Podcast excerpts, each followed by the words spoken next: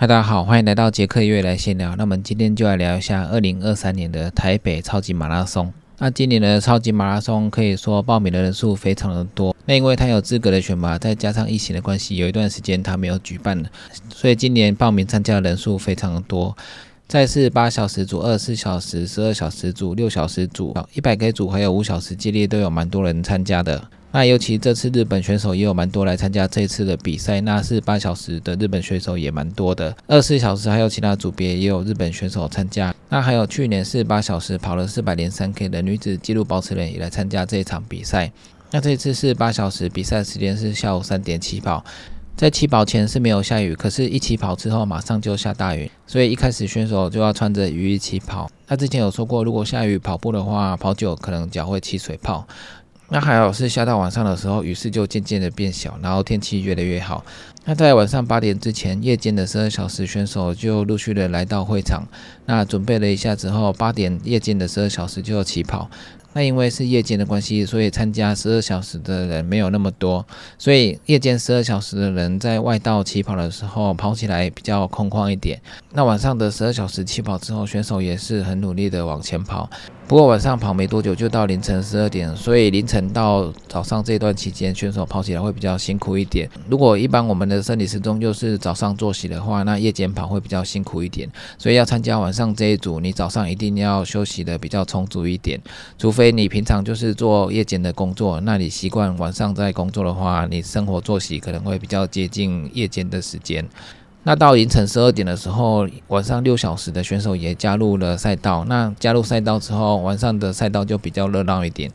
那是八小时组的选手依旧在那道继续的跑着。那十二小时的选手跑了六小时之后，到凌晨的时候会比较累一点，而且又是凌晨的时间，会比较想睡觉。那只要撑过这一段之后，早上八点他们就会结束比赛。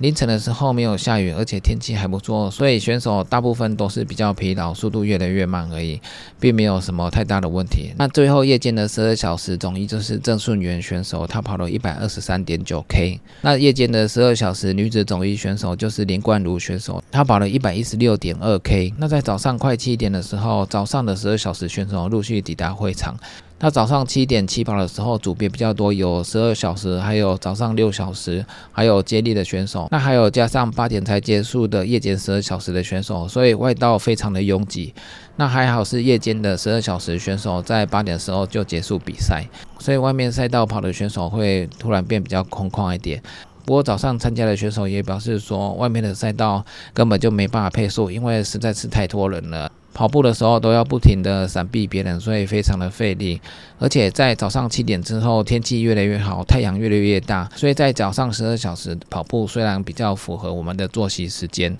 但是因为这次的人实在是太多，而且天气越来越热，所以早上的十二小时也不好跑。那早上十二小时的选手一直跑到中午，天气越来越热，越来越难跑。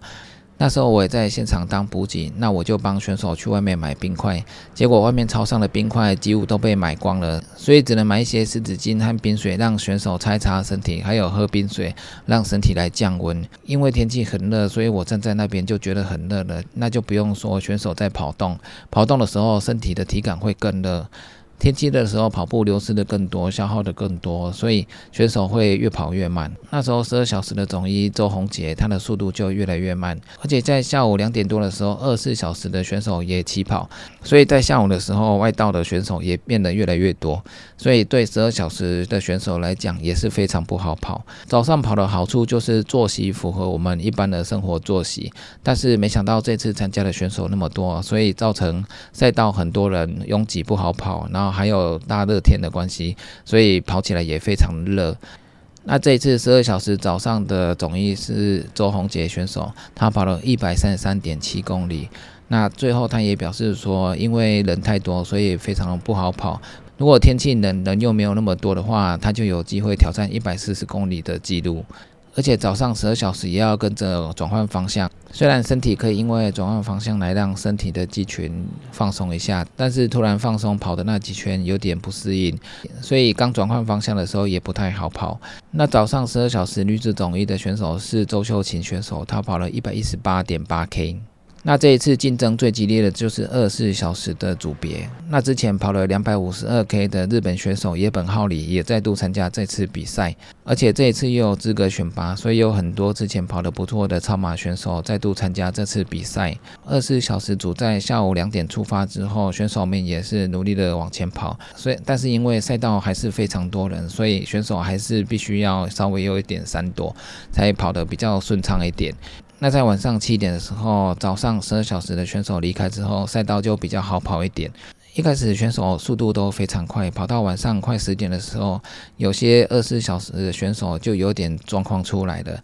那可能是一开始速度配太快，那会有一点身体不适的地方。那二十四小时组通常跑了一半，十二小时之后，很多状况就会出现。十二小时大概在凌晨两点，那在凌晨两点多的时候，大家因为跑了蛮长的距离的，而且又是凌晨的时间，所以大家会比较疲劳、比较累一点，而且凌晨的时候会比较想睡觉，所以跑起来很困难。当天的晚上凌晨是没有很冷，但是因为大家一开始跑得太快了，所以在十二小时的时候，很多状况就陆续的出现。那日本的野本浩里一开始也是跑得蛮快的，在十二小时的时候，他也是都是在总二的位置。后来三点到六点的时候，前五名的选手反而是一开始跑得比较慢的选手，因为早上跑太快的选手到凌晨的时候都陆续的爆掉，然后就去休息。反而是一开始没有跑很快的选手，到凌晨的时候还是维持他的配速，所以他们的排名就会渐渐的往上升。所以到了早上太阳出来之后，就会发现很多一开始很快的选手就陆续的没有看到，有的是一开始跑得太快，到凌晨的时候身体负荷不了，然后就弃赛。有的可能是进补站睡觉，那后来早上再看到的时候，都是在慢慢用走了，或者是只是在慢跑而已。这二十四小时比赛，因为一开始大家都很兴奋，所以一开始跑得太快，并不是一件很好的事情。如果一开始都稳稳的跑，可以撑到早上太阳出来之后，那大部分都还可以跑得还不错。所以二十四小时这种超长的比赛都要稳稳的跑，后面才会比较有机会。那后来二十四小时的总一是陈在宠选手。他跑了两百二十八点二公里。那陈蔡崇这位选手一开始跑的时候速度也没有很快。那他那他也表示说，一开始跑到晚上的时候，他胃也有点不舒服，所以他去睡了一个小时。那睡了一个小时之后，他起来还是慢慢的在跑。那时候晚上我在帮选手补给的时候，有一阵子也没看到陈在崇选手。他那时候排名也是落在三十九名，也没有很高的位置。但是他休息恢复之后，他慢慢的持续跑起来，结果最后他的排名就一直在上升。那一开始跑很快的选手，虽然排名一开始都很快，但是他们的排名就是一直在下降，所以变成一个相反的情形。后来陈太崇选手慢慢的越跑越顺畅，那在早上的时候他的节奏也跑回来了，所以他在早上的时候追到了第二名的位置。那他那时候离第一名还有四到六 K 的距离。不过他持续维持他的节奏在跑，所以后来追到了剩下三 K、两 K、一 K。那在最后一两个小时左右，他就超过了第一名的选手，那他来到了第一名的位置。那时候时间还有很多，所以他跑到结束的时候，他完成了二二八点二公里。所以二十四小时绕圈赛一开始跑得慢的人，不见得到最后面他不会进入前五名，因为通常到早上的时候，大家速度变慢，可能都会用走的。但是因为到最后三小时的时候，你会为了越兴奋，因为时间快结束了。那如果有机会拿下不错的成绩的话，你就会产生一股力量，那就会努力的跑起来。所以二十四小时这种绕圈的比赛，真的是要稳稳的跑。时间过了十二小时之后，比赛才真正的开始。那二十四小时的女总一是刘千玉选手，那她跑了二零六点二 K。那这次是八小时的赛事，也是非常的好看。因为这次有去年的女子纪录保持人来参加比赛，那大家都很期待她可以跑出新的成绩。结果这次的女子冠军是 Joanna，她跑了四百一十一点四 K。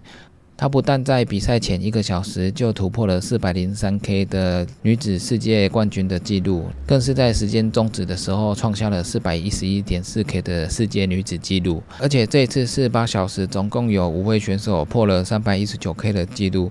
也让整个赛事拿到了竞标的水准。所以这次四八小时的赛事真的是非常的珍贵。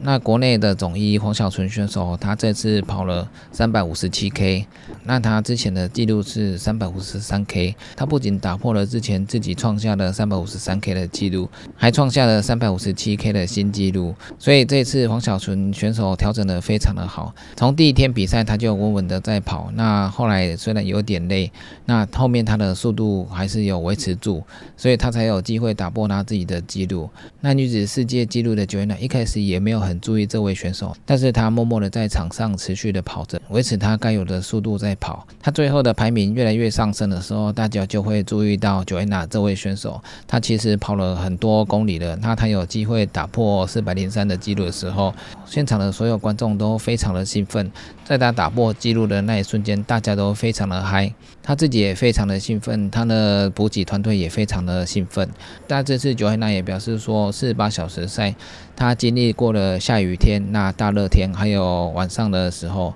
因为天气不断的变化，所以他感觉好像过了四个季节一样。但是对于这些常常跑绕圈的选手来讲，一定有经过特别的训练，所以对这种天气的变化，他们都有应对的方法。而且他四十八小时可以跑到四百一十一 K，表示说他二十四小时几乎要跑到两百零五 K，甚至两百零五 K 以上，一定是要跑到大概两百三、两百四十 K 左右。那你后面的二十四小时，你跑两百多 K，才会大概等于四百一十一 K。因为一般前半段的速度会比较快一点，那后半段的速度一定会更慢。如果你前二十四小时只跑两百 K 的话，那你后面二十四小时大概只能跑一百九，那也不太有机会可以超过四百 K。所以他跑二十四小时的时候，应该就已经超过两百多 K 了。那最后四十八小时才有可能达到四百一十一 K，真的是非常的厉害。后面的成绩也显示说，它的速度大概就是七分速。那四十八小时可以维持七分速这个速度来跑是非常不容易的，